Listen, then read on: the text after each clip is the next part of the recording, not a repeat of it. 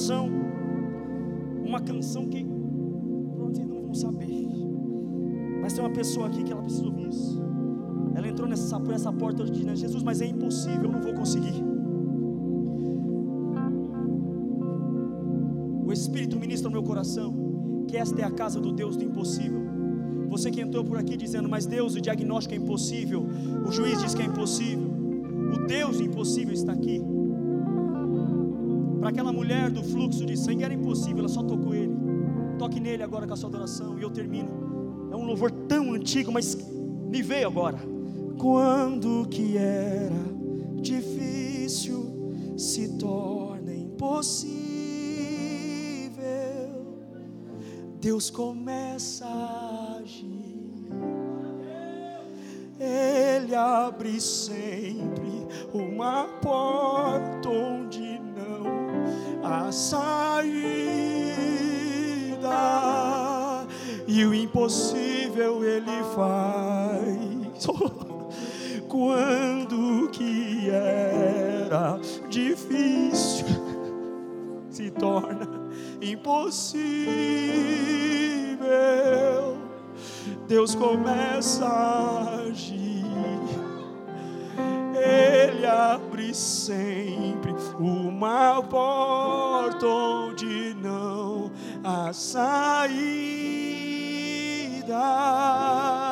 E o impossível ele faz. É a última, é a última quando recebe o seu coração, Júlio, que era difícil se torna impossível. Deus começa.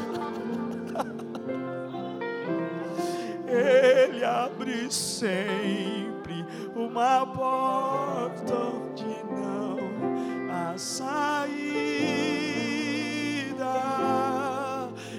impossível, Ele, por 10 segundos, adore a Jesus, diga quanto Ele é poderoso, quanto Ele é glorioso.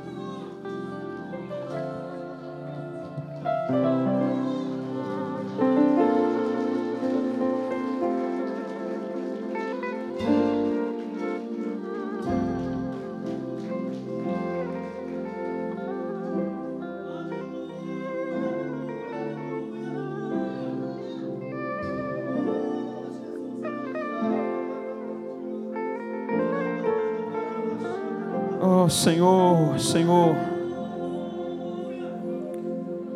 constrangidos estamos na tua presença, Senhor. E te pedimos que nessa noite o teu Espírito Santo continue nos conduzindo até o fim. Estamos entregues aqui agora. Não há muito mais a ser dito há muito mais a ser dito. Apenas, Senhor, ministra tudo o que o Senhor reservou para essa noite. Tudo que falta ainda. Eu creio que falta muito pouco. Enche-nos de Ti mais e mais.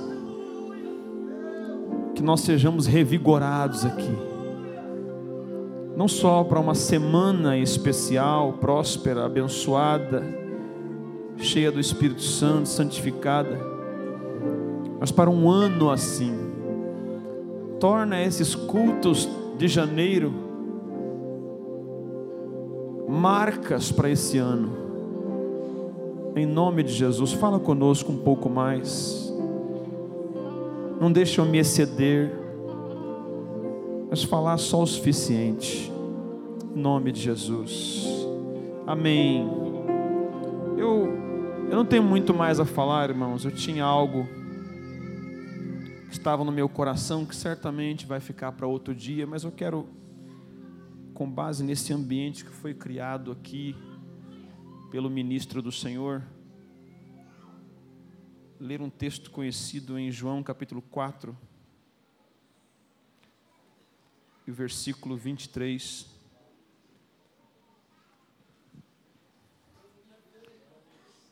Em que Jesus fala com a mulher samaritana.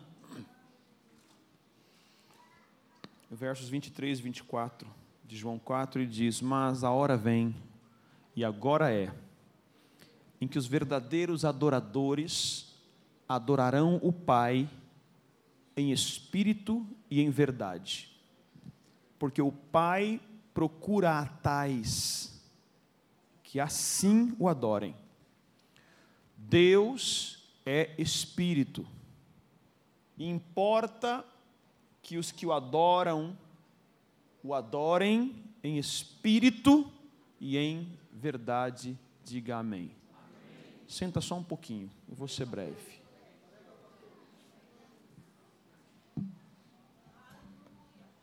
O Senhor Jesus, Ele trouxe para nós uma nova dimensão de adoração. Você encontra adoração por toda a Bíblia. De Gênesis a Apocalipse, Deus é adorado. De Gênesis a Apocalipse há relatos de homens que adoraram a Deus. Nós temos a inspiração de homens como Abel, cuja oferta agradou a Deus, a adoração agradou a Deus. Nós temos a história de Enoque, um adorador que andou com Deus e Deus para si o tomou, o levou para o céu antes que morresse. Nós ouvimos de Noé, pregoeiro da verdade, que andou com Deus também, um adorador. Nós temos Moisés, um homem que teve intimidade vívida com Deus por que não falar Davi? O único chamado por Deus de homem segundo o meu coração. E tantos outros adoradores. O que é adorar, irmãos? Adorar é você expressar todo o seu sentimento bom e de gratidão para Deus. Adorar é venerar. Adorar é usar tudo que você tem na sua essência, no seu ser, derramando diante de Deus. Só que é importante que você saiba o seguinte: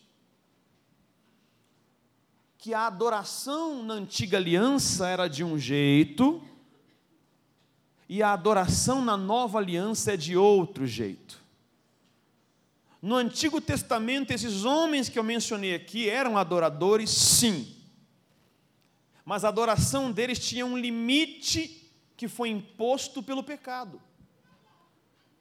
Quando Adão peca, a natureza do homem é corrompida, de tal maneira que o melhor que um homem pode fazer na antiga aliança é adorar derramando sua alma, seu ser. Porque entenda uma coisa: quando o homem caiu no Éden, Deus falou: no momento que você comer do fruto, certamente morrerás.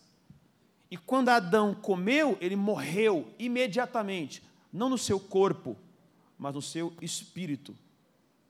Sua alma está viva. Intelecto, emoções, vontade, desejo, alma. Mas o espírito morreu. O que é alguém sem Deus? É alguém que está morto espiritualmente é alguém cujo espírito está morto. Ele não tem impressões de Deus. Ele não tem sensibilidade a Deus. Ele não consegue perceber Deus em ambientes. Ele não tem desejo de adorar a Deus. Não faria nem sentido, porque ele está espiritualmente morto. Efésios 2: em seus delitos e pecados. Então, o prazer para quem está morto espiritualmente está nas coisas do mundo. E podemos citar as coisas do mundo. O prazer está no beber, no se drogar, no se prostituir. Isso é o prazer de quem está morto em seus delitos e pecados. Morto espiritualmente. Então, uma pessoa que está morta espiritualmente, ela pode tentar adorar. Ela pode talvez ver as dinâmicas de um culto como esse e tentar, sinceramente até, levantar as mãos, falar aleluia, glória. Ela pode tentar copiar as dinâmicas pentecostais, mas lá no fundo, ainda há um vazio, ela sabe que não consegue adorar de fato.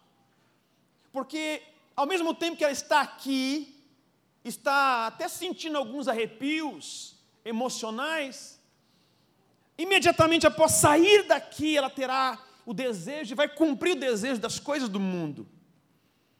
Sabe, em todos os sentidos pecaminosos que você possa imaginar, isso é alguém que está morto espiritualmente. Então, todos os homens da antiga aliança, entenda isso. Eu sei que para alguns parece novidade isso. Mas todos os grandes homens da Bíblia, todos, os mais importantes, Moisés, Elias, todos eles, estavam espiritualmente mortos. Todos. Por causa do pecado. O problema do pecado, lembra, só seria resolvido no Calvário, com Cristo. A comunhão que Moisés tinha com Deus não pode se aproximar, se comparar da comunhão que você hoje pode ter. A adoração que ele fazia, a adoração de Davi, olha o que Davi fala quando foi censurado por Mical por adorar a Deus. A arca volta para Jerusalém e Davi, alegre, feliz, tira a sua túnica real, tira as roupas e fica só de cirola, dançando no meio dos plebeus, adorando a Deus. Mas quando Mical censura ele e fala: "Olha o rei de Israel dançando no meio do povão, que absurdo". Ele diz: "Eu estava adorando o meu Deus que me escolheu no lugar do teu pai". E ele diz: "Eu adorava com todas as minhas forças" forças. O máximo que alguém podia fazer no Antigo Testamento é adorar a Deus com toda a sua força. Força de alma, força de emoção. Isso agradava a Deus por enquanto. Era o que tinha para aquela hora. Era a sinceridade dos homens, alma derramada, emoções derramadas, intelecto derramado, mas nada em espírito. Porque o espírito está morto. E Jesus, ele vem para isso. O propósito de Jesus em sua vinda é vivificar os homens, é ressuscitar o que está morto espiritualmente.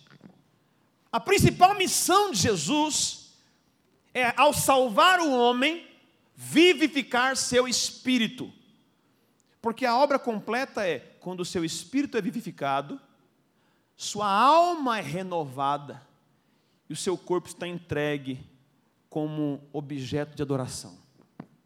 É por isso que Paulo fala em Romanos 12, 1: Rogo-vos, pois, irmãos, pela compaixão de Deus, que apresenteis os vossos corpos em sacrifício vivo, santo e agradável a Deus. Este é o vosso culto racional. Ou seja, Paulo está falando de uma dimensão que não era alcançada na antiga aliança. Mas agora Jesus vem e faz uma promessa antes do Calvário, lembra? Lembra? Para você entender a palavra de Deus, entender redenção, não coloque antes depois de Cristo. Coloque antes depois do Calvário. Essa é uma chave interpretativa para você entender a Bíblia. Nunca coloque Antigo e Novo Testamento como antes depois de Cristo. Isso é coisa do tempo, dos anos. Coloque antes e depois da cruz. Antes e depois da morte redentora de Jesus. É diferente. Então, antes de morrer, ele fala com a mulher samaritana. E a mulher está preocupada, ela está com uma dúvida, porque ela é uma samaritana desprezada pelos judeus ela tem uma ideia sobre Avé, sobre Adonai, sobre Deus, mas não tem a preeminência do culto como tem os próprios judeus, e ela está cheia de uh, condenação, Ela pergunta então: o senhor é o Messias, o senhor é um profeta? Então me fala, porque uns dizem que é ali que tem que adorar, naquele monte. Os judeus falam que é em Jerusalém. Mas e o senhor que diz? Onde eu adoro? Ela está sendo sincera. Ela quer adorar, mas ela está morta. Ela está espiritualmente morta. Ela não pode adorar do jeito certo ainda, do jeito pleno, completo. Não pode. Mas ela está sendo sincera. Como eu adoro? Qual é a igreja? Qual o ministério? Qual a placa? Qual a religião? Qual a fé? A pergunta dela sempre trafega no âmbito terreno. A pergunta dela está sempre no âmbito daqui, da compreensão humana. As pessoas perguntam: onde é que se adora? Qual Deus que se serve? Como eu busco? Como eu encontro Deus? Em que religião? Em que placa? Em que pregador? Em que pastor? Em que bispo? Em que apóstolo? Em nada disso. E Jesus fala: não, não, não, não é lá e nem aqui. A ideia não é o templo ou o monte. Ele fala: a hora vem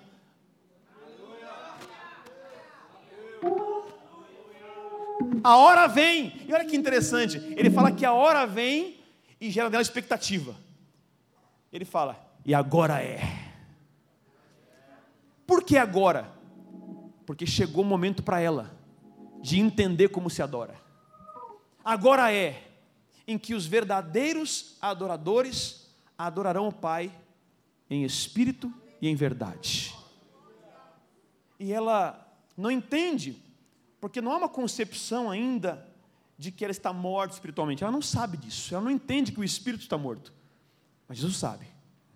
Então, ele diz: vai chegar uma hora, mulher, em que nem no monte você vai adorar, nem no, no templo você vai adorar. Tudo isso são locais geográficos, mas a verdadeira adoração, ela está aqui dentro dentro de você. Quando você for habitada pelo próprio Deus, a adoração acontece dentro de você. E aí, quando isso acontecer, mulher, você vai poder adorar em qualquer lugar. Onde você entrar, você será uma adoradora. E por que não dá para adorar a Deus com mente só? Por que não dá para adorar a Deus só com corpo? Alguém pode levantar a mão, alguém pode usar uma palavra bonita, intelectual para adorar a Deus, mas pode não ser completo, porque Deus é espírito. Não se adora um Deus que é espírito só com o intelecto, não se adora um Deus que é espírito só com o corpo, tem que ser tudo. É na cruz que Jesus resolve o problema da morte espiritual é no Calvário que ele asperge o sangue dele sobre a humanidade. Ele derramou o sangue dele sobre mim. Ele me redimiu. Quando ele morreu, eu morri. Quando ele foi sepultado, eu fui sepultado. Quando ele ressuscitou, eu ressuscitei. E quando eu ressuscitei, eu ressuscitei com o espírito igual dele. Quando eu ressuscitei, eu ressuscitei com a mente igual a dele. Eu tenho, você tem, nós temos a mente de Cristo. Agora que nós fomos vivificados, ressuscitados com Ele, temos um espírito novo. O religioso não entende isso. Só só religião não é suficiente para se fazer entender isso. Quando Nicodemos vem até Jesus de noite, bem de noite, porque ele está perturbado. Ele é um mestre Israel, um conhecedor da lei, um professor afamado. Ele não está entendendo o que está acontecendo. Como esse homem pode fazer o que ele faz? Que milagres são esses? Que palavras são essas? Eu estudei a vida inteira. Eu tenho mais de 60 anos de idade. Esse rapaz tem 30 anos de idade. Como ele sabe tudo isso? Como é tão profundo? Aquilo perturbou ele. E começou a perturbar quem ele era. Porque Nicodemos sabia quem era. Presta atenção. Você sabe quem você é. Você sabe o que acontece dentro de você. Você sabe quais são seus conflitos, suas inclinações. E sabe o que perturbou tanto Nicodemos? Porque Nicodemos era o baluarte da religião na época. Era o símbolo da santidade religiosa. Nicodemos era o cara que todo homem queria que a filha tivesse como marido.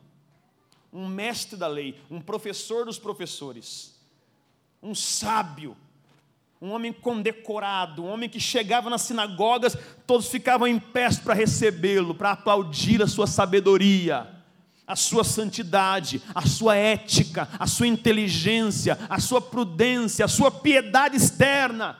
Uau, que homem! Por onde ele passava havia um respeito, uma reverência. Só que quando ele começou a se deparar com esse homem chamado Jesus, ele percebeu que tudo aquilo que ele criou ao redor dele, aquela casca religiosa estava só encobrindo a verdade dele. Qual? Que ele estava morto.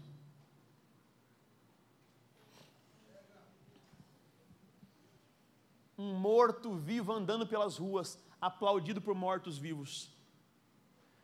Só que ele percebeu.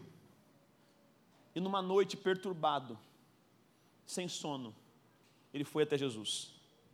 Ele começa o assunto assim: Mestre, tu és mestre mesmo. Porque ninguém poderia fazer os sinais que tu fazes se Deus não fosse com ele. Ele está celebrando, elogiando Jesus. Aí Jesus dá uma resposta que parece que não tem ligação com a fala de Nicodemos e diz: É necessário nascer de novo.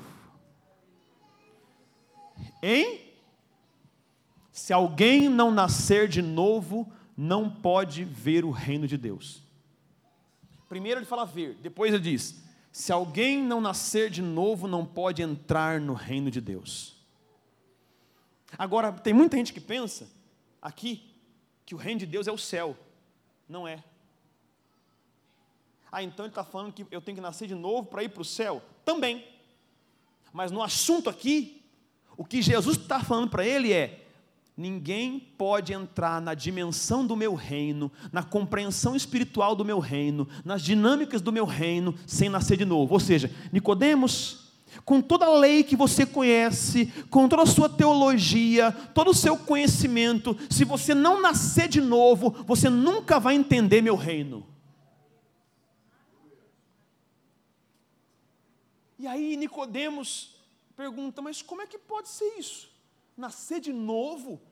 Eu posso voltar ao ventre da minha mãe e nascer? Aí Jesus meio que, Duh. Você é mestre Israel, é, fala de Jesus. Você é mestre Israel, não sabe essas coisas? Que bronca, né? Você é mestre, cara. Estudou a vida inteira. Com 12 anos sabia Torá de capa a capa os 613 artigos, os 10 mandamentos. E não sabe isso, não entende isso. Sabe por que não entende? Porque não nasceu de novo. E eu sempre cito um homem admirável que partiu, já morreu, um comediante incrível desse Brasil, e um intelectual também, Jô Soares.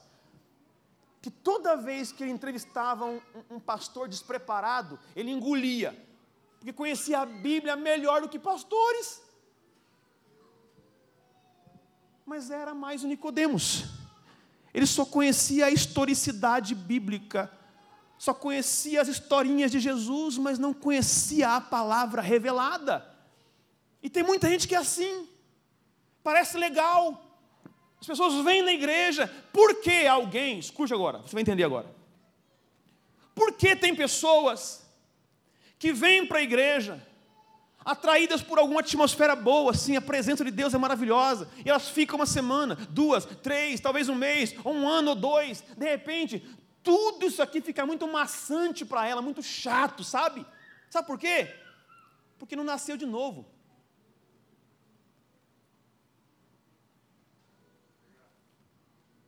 E quando você nasce de novo, o único ambiente que faz sentido para você é a presença de Deus.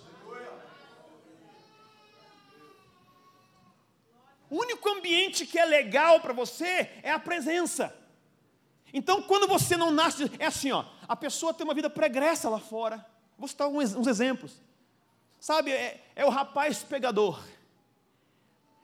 Vai na balada e pega todas. Três por noite. Se acha o cara. E aí ele conta para os amigos: Ó, peguei aquela, peguei aquela e peguei aquela. Aí ele vem para a igreja. Por quê? Porque tem uma garota de igreja que está de olho. E todo cara inteligente quer a garota de igreja. Porque sabe que não é à toa. Não estou dizendo que as, as demais são. Tem muita moça decente que não é cristã. Não estou falando isso. Mas só que esse rapaz vem para cá e quer uma mulher para casar. E ele vem. Ele está na igreja. Ele até se batiza às vezes. Para quê? Para poder impressionar a garota. E aí casa e estava cantando, estava participando do departamento. Aí quando casa, no primeiro dia de casamento, a moça, vamos para a igreja? Eu não, vai você. Acabou. Pastor, acontece isso. Opa, já vi tanto. Já vi com dor. Já sofri vendo isso. É por isso que eu falo, moça, cuidado na hora de casar, de escolher relacionamento. Vê se está cheio do Espírito Santo. Vê se ama a Deus mais do que ama você. Sabe? Então, está no mundo, vida pregressa. A moça fica com todo mundo, deita com todo mundo. E aí está na igreja, e canta, e faz de tudo. Mas lá dentro ela sabe, é como ela sabe. É mentira. Sabe por quê? Isso aqui não é condenação, não. Não nasceu de novo. Você tem que nascer de novo, isso é um milagre de Deus. O pastor não pode fazer isso. A religião não pode fazer isso. Só Jesus pode fazer você nascer de novo. É um milagre. E aí, ele entende depois de um tempo. Mas a ideia é: quando você nasce de novo, você entra na dimensão do reino. Quem aqui assistiu aquele filme Matrix? Quem? A ideia é a seguinte: é a mesma ideia do, do mito da caverna de Platão. É, o mundo inteiro é uma mentira, é um programa de computador, e todo mundo está dormindo e vendo aquele sonho. E aí, um cara chamado Morfeu, ele traz um rapaz para mostrar a verdade. Ele fala assim: ó, aqui tem uma bala vermelha, aqui tem uma azul. Se você quer continuar vivendo a sua vida de mentira, come azul e vai para casa. Continua dormindo. Agora, se você quiser conhecer a verdade, come a bala vermelha. Ah, uma alusão ao sangue de Jesus. E você vai conhecer a verdade. Você vai nascer de novo. E quando uniu o rapaz comeu a bala vermelha, porque ele queria a verdade. Ele comeu a bala vermelha, de repente ele puf, acordou, ele entrou por um, uma espécie de de duto, ele nasce de novo de um líquido parecido a um líquido amniótico, ele começa a ver a verdade, os olhos estão ardendo porque ele vê, ele vê luz de verdade pela primeira vez, ele está desconfortável, e é uma alusão perfeita ao novo nascimento, porque Pedro disse que nós nascemos de novo pela semente da palavra. Nós não nascemos de semente corruptível. O que Pedro está falando? Pedro está falando de sêmen. Você nasceu primeiro de semente corruptível. Mas quando você nasceu de novo, foi da incorruptível. Qual? A palavra. Esse é o milagre da palavra. Você ouviu o evangelho. O evangelho entrou em você. Você ouviu a loucura da pregação.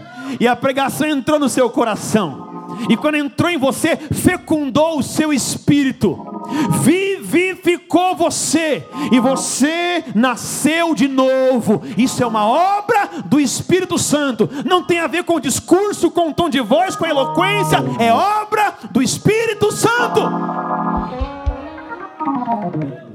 Porque é assim, gente. Eu nasci no ambiente de igreja, terceira geração de pastores da minha família até os 17, 18 anos, eu estava na igreja de brincadeira. Eu estava indo lá. É né? Ah, tá, vamos. Entendeu? Eu ia. Mas um dia, um dia, vadinho, eu estava na igreja do relógio.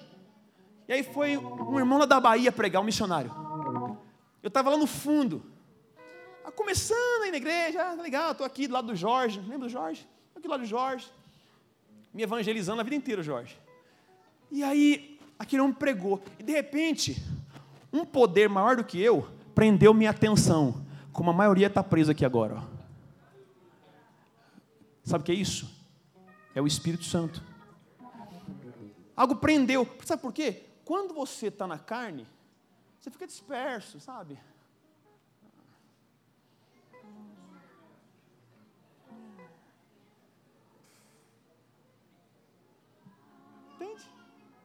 Mas quando o Espírito Santo captura sua atenção, ele começa a comunicar a você o Evangelho. E ele capturou minha atenção aquele dia. E com 19 anos de idade eu ouvi o Evangelho, compenetrado, sério, e eu entendi ali que eu sou um pecador. E que eu precisava de um redentor, de um salvador. Então, na hora do apelo que o baiano fez, eu levantei do lugar, eu fui para frente, em lágrimas, entreguei minha vida a Jesus. E ali eu sei que eu nasci de novo. Sabe por quê? Sabe por quê que eu sei? Não é nada de religioso. É porque de repente as coisas do mundo que me atraíam perderam a graça. De repente o legal para mim não era mais tá, nenhum problema até hoje, de vez em quando eu, brinco, eu bato uma bolinha, mas não era mais tão legal estar tá na quadra. Eu queria estar tá no ensaio, velho. Entende? Meu negócio agora era o ensaio, era o culto de terça, de quinta, de sábado, de domingo. Domingo era o dia inteiro na igreja. Oração de manhã, depois EBD, depois ensaio, aí à noite culto, o dia inteiro. Era o meu prazer. Então eu entendi, cara, eu nasci de novo. Eu nasci de novo. Eu sou um novo homem. Entende? Enquanto você está ainda atraído pelas coisas do mundo, eu não digo que você não tem tentações. Todos nós teremos ainda tentações. Mas se você ainda gosta mais daquela vida, daquelas coisas, e está fazendo um esforço muito grande para fazer essas coisas aqui, você não nasceu de novo ainda. Mas calma, você está no lugar certo. Você está ouvindo a mensagem do Evangelho. Uma hora a semente vai entrar em você e a tua vida vai mudar. Tá, eu vou terminar. Escuta. Nascer de novo te faz ver o reino, é ver um mundo diferente, a realidade de Deus, e entrar nessa realidade.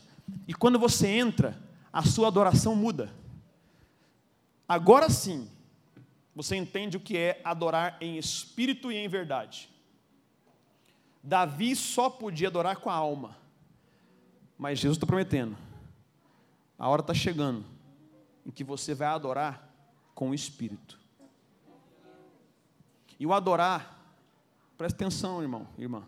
O adorar não é apenas a expressão cultica na hora da música.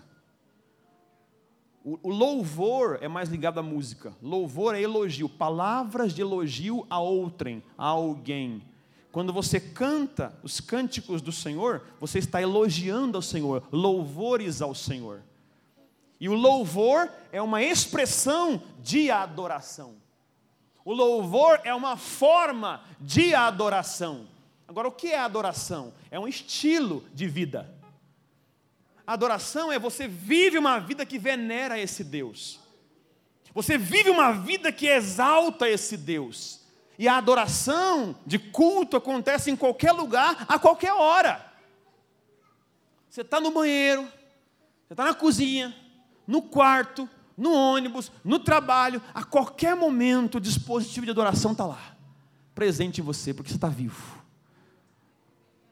E o meu convite nessa noite é que você considere tudo o que aconteceu aqui na última hora.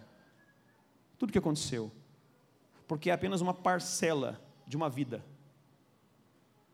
O que o pastor Leandro fez aqui não é uma performance. Ele mesmo declarou que ele faz isso em casa. O que define um adorador não é um botão que se liga no domingo. Que define um adorador não é o entusiasmo do culto. O que define um adorador é que aqui ele só despeja e derrama o que ele é o tempo todo. O que acontece aqui é o seguinte: o adorador, ele bebe porções maravilhosas da presença de Deus, o tempo todo. Ele lembra de um versículo, ele bebe. Ele lembra de um louvor, ele bebe, se deleita. Mas é aqui, aqui se embriaga. Aqui é para embriagar, irmão. Pastor, não gostei do seu termo. É você encher a cara, agora não gosto de embriagar. É o que Paulo está dizendo em Efésios 5,18: Não vos embriagueis com vinho em que há contenda, mas enchei-vos do Espírito Santo. E a ideia de enchei-vos é paralela com embriagai-vos. Ou seja, se antes você se embriagava com outras coisas do mundo, agora se enche até a tampa das coisas de Deus. O evangelho é radical, a vida cristã é radical, a vida de adorador é radical. Eu repito o texto que eu falei aqui de Romanos 12, 1. Rogo-vos, olha a urgência de Paulo. Eu imploro a vocês, eu rogo a vocês que vocês apresentem os vossos corpos em sacrifício vivo. Não é morto, não, tá? É vivo, santo e agradável a Deus. Isso é culto. Que culto? Racional. Que é culto racional? É um. Ah, aleluia. Não. Culto racional é o culto que eu decido. Eu escolho. O que eu escolho? Apresentar meu corpo como um sacrifício. Deus não quer mais ovelha cordeiro, pombo. Ele quer teu corpo. Como? Como um sacrifício. De que tipo? Vivo. Por quê? Ele vivificou você ou não? Santo. Ele santificou você. E agradável. Ele tornou você agradável a Ele no amado, em Cristo. Então, perceba que adoração, culto, não é só as duas horas ou um pouquinho mais, do domingo. Culto é apresentar o corpo, a vida, o tempo todo. É apresentar o que você é e o que você tem. O cristianismo é isso. Seguir a Jesus é isso. Eu falei isso ontem. Se alguém quiser, olha só, não tem obrigatoriedade. Jesus não está falando assim, ó, você é obrigado a vir. Se alguém quiser vir após mim, me seguir, renuncie-se a si mesmo. Ou seja, não desrespeita você mais ao que você gosta, aos seus prazeres. Renuncie-se a si mesmo. Tome a sua cruz, eu tenho a minha já. Tome a sua cruz e me siga. Isso é cristianismo. É uma renúncia. É radical. Então o convite hoje é esse.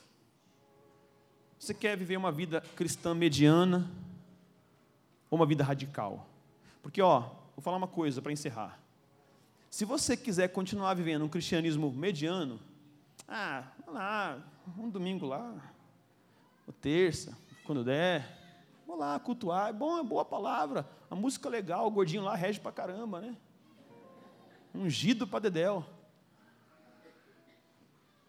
Isso não é ideia. Se você continuar essa vida, sabe o que vai acontecer? Você vai desanimar. Você vai esfriar, gente. A única maneira de você se manter vivo espiritualmente é efervescer sua fé. Efervesce. Seja, fique em pé, fique em pé. Cheio do Espírito Santo. Seja cheio do Espírito Santo. Eu vou encerrar agora. Louvor, vem adiante.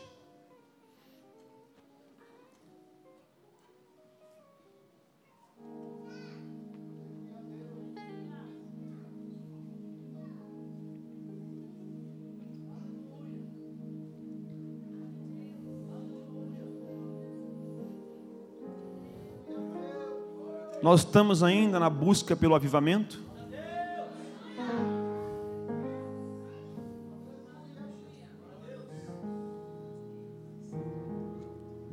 Estamos ainda na busca de ser radicais no reino de Deus.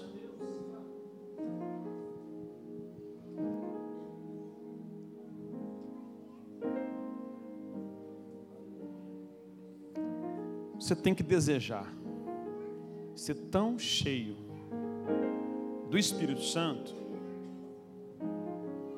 que a sua vida aqui e em qualquer lugar traduza Jesus. Jesus tem que ser seu tudo.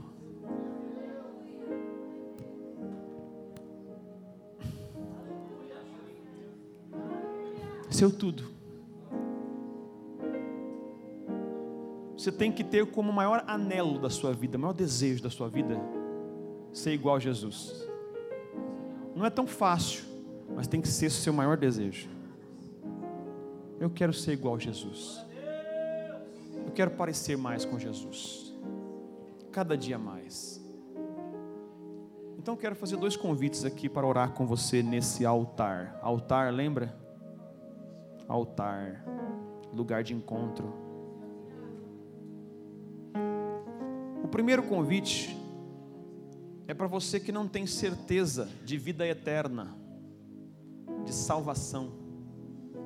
Como um dia eu não tinha com 19 anos de idade, estava indo na igreja há um tempão mas sabia que eu não estava apto à eternidade, ao céu, mas estava rumando para o inferno, mesmo sendo filho de pastor, neto de pastor, com mais de 300 crentes na família, mais de 50 pastores na família, eu estava indo para o inferno, indo para a perdição. Por quê?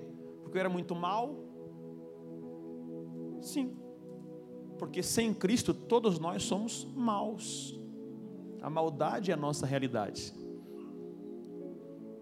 Então naquele dia eu precisei tomar uma decisão por Cristo. E eu nasci de novo. Então não importa há quanto tempo você está na igreja. Não importa há quanto tempo você faz coisas na igreja. Se aí dentro de você não há um testemunho interior, como diz Romanos 8, o Espírito de Deus comunica ao nosso espírito que somos filhos de Deus não é um assentimento mental, não é uma evidência intelectual apenas, não, não, não, não. É uma convicção interior. Eu estou salvo. Se você não tem essa convicção ainda, eu estendo um convite para você agora. Levante a sua mão direita, eu quero orar com você. Há alguém?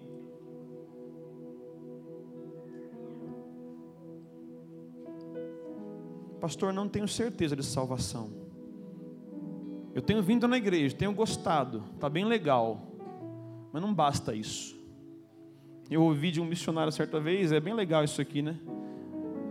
Vir na igreja não faz de você um crente. Assim como ir no McDonald's não faz de você um hambúrguer, né? Vir para o culto, gostar da música, não faz de você um cristão. O que faz de você um cristão é nascer de novo. E eu não posso fazer isso, mas eu posso orar por você para que Deus faça isso. Então, se você está aqui e sabe que não está andando no caminho do Senhor e tem sinceridade suficiente para fazer esse voto, venha. Levante sua mão. Alguém? Todos estão em Cristo? É, estamos precisando ir para a rua, né? Evangelizar. Ok, segundo convite. Hoje, o Espírito Santo está fazendo um convite de adoração radical. E se você não quer viver um cristianismo mediano, mas quer ser cheio de Deus para uma vida radical, um ministério radical, porque quando eu aceitei Jesus naquele dia, eu entreguei minha vida a Jesus naquele dia, em ano 2000, depois eu precisava de revestimentos e de unção e de graça. Para quê? Para entender o que Deus queria de mim, meu chamado meu ministério. Então, se você quer viver essa radicalidade, seguir a Jesus radicalmente e ver como é emocionante, vem para o altar. Vamos orar juntos. Radical. O negócio tem que ser radical.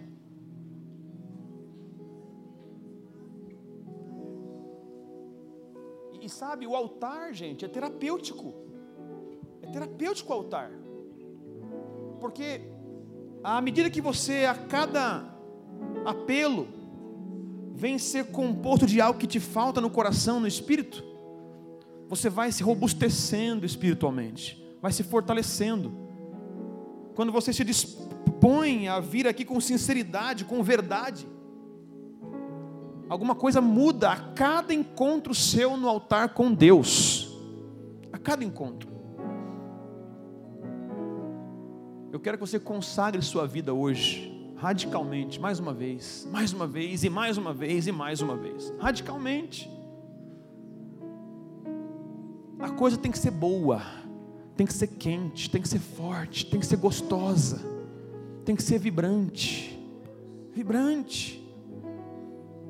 Porque um cristão mediano, sem vibração do espírito, não vai impactar em lugar nenhum, não vai causar diferença em lugar nenhum. Impacto acontece quando você está sendo cheio do Espírito Santo o tempo todo. Preste atenção numa coisa: o texto que eu mencionei aqui de Efésios 5,18, o verbo está no gerúndio, quando ele diz: Não vos embriagueis com vinho que há contenda, mas enchei-vos. Enchei-vos. Paulo não está falando de um culto, é enchei-vos, é continuidade, é gradual, é paulatino, é constante, é o tempo todo. Não dá para se encher num congresso. Nós viemos no Brasil de uma cultura de se encher no congresso. O pessoal arma um congressão, põe a beca, jejua, consagra. Agora a gente vai ter um cultão do ano. Vamos ser cheios. Para quê? Não pode acontecer um domingo? Quando eu comecei a MFA, a Missão da Fé Apostólica, eu tinha no meu coração aquilo que a gente experimentava na, na, na outra igreja, só em congresso, eu quero ajudar a criar um ambiente espiritual para experimentar aquilo em todo culto.